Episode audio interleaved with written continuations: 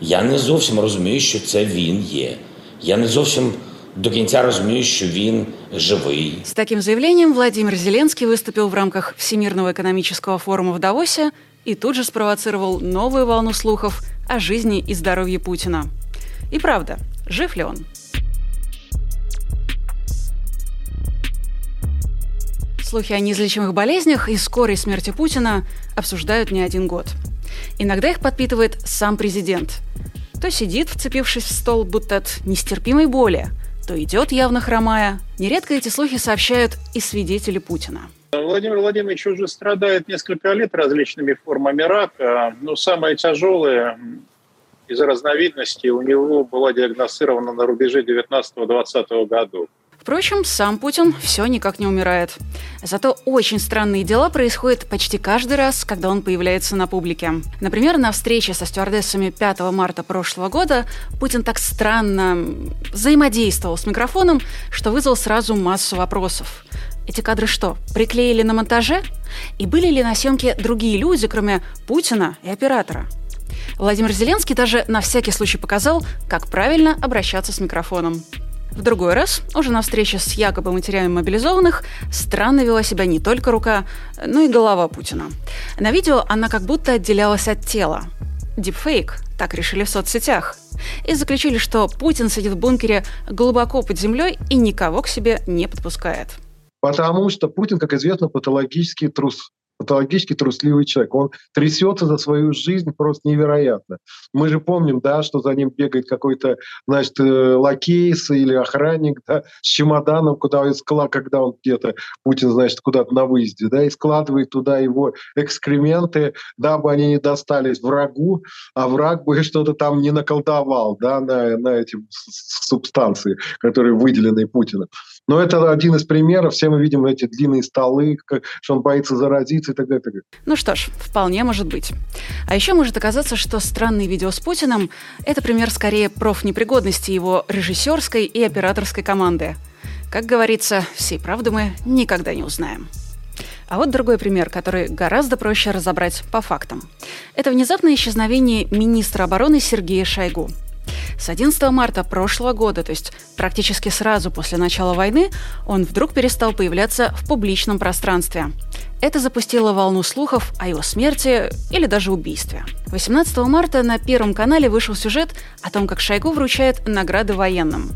Однако именно это видео Минобороны разместило на своем YouTube-канале еще 11 марта. Кремль тут же сделал финт ушами и заявил, что 18 марта Шойгу принял участие в заседании Совбеза, однако фото или видео в подтверждение не представил. 23 марта бывший главред радиостанции «Эхо Москвы» Алексей Венедиктов поделился инсайдом. По его словам, у Шойгу возникли проблемы со здоровьем. Наши с ним общие знакомые говорят, что э, сердце прихватило. Ну, проверить я это не могу, вот, но э, так говорят общие знакомые. Эту версию попытались опровергнуть кадрами уже с онлайн-совещания Совбеза 24 марта. Издание «Медиазона» обратило внимание на то, что в сюжетах о совещании на ТВ пустили только те кадры, на которых были видны проблемы с камерой у Шойгу. Видеоредактор издания Александра Дубровская считает, что это могло быть ошибкой оператора Шойгу, либо его кадры были добавлены на монтаже. Э, я, честно сказать, когда следил за этой историей, сам не был сторонником того, что, э, значит, он умер моментально, но, скорее всего, его сняли с должности, и он находится в каком-то тяжелом положении, из-за которого он не может появляться на публике. Что с ним произошло? Не мог он исполнять свои функции, потому, потому что его отставил Путин, потому что у него тяжелая болезнь, хандра, или потому что он вообще умер. Ну вот мы находились в таком пространстве для э, спекуляций и предположений, но это совершенно нормально для любой византийской системы управления, когда э, она не является прозрачной, и ты можешь только Э, судить по каким-то обрывочным иногда кадрам, э, составлять картину мира, как все оно обстоит на самом деле. Где же на самом деле был Шойгу в те дни? По версии расследователя Христа Грозева, министр обороны банально отсиживался в бункере. С первых дней эм, войны компания находится ну, в бункерах или там в одном штабе, в который, э, которого нельзя э, уничтожить при ответном ударе, например, после ядерного удара. Это логично, это не очень странно.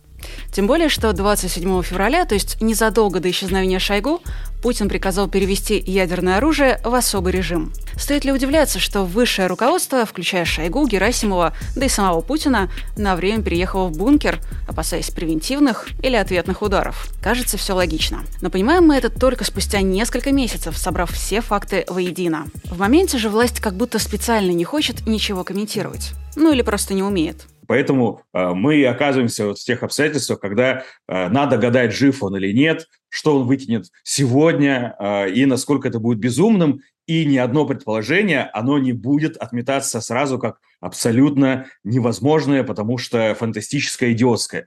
Фантастические идиотские вещи он исполнил 24 февраля максимально и продолжает это делать вот до сих пор. В определенном смысле современная Россия остается правоприемницей Советского Союза.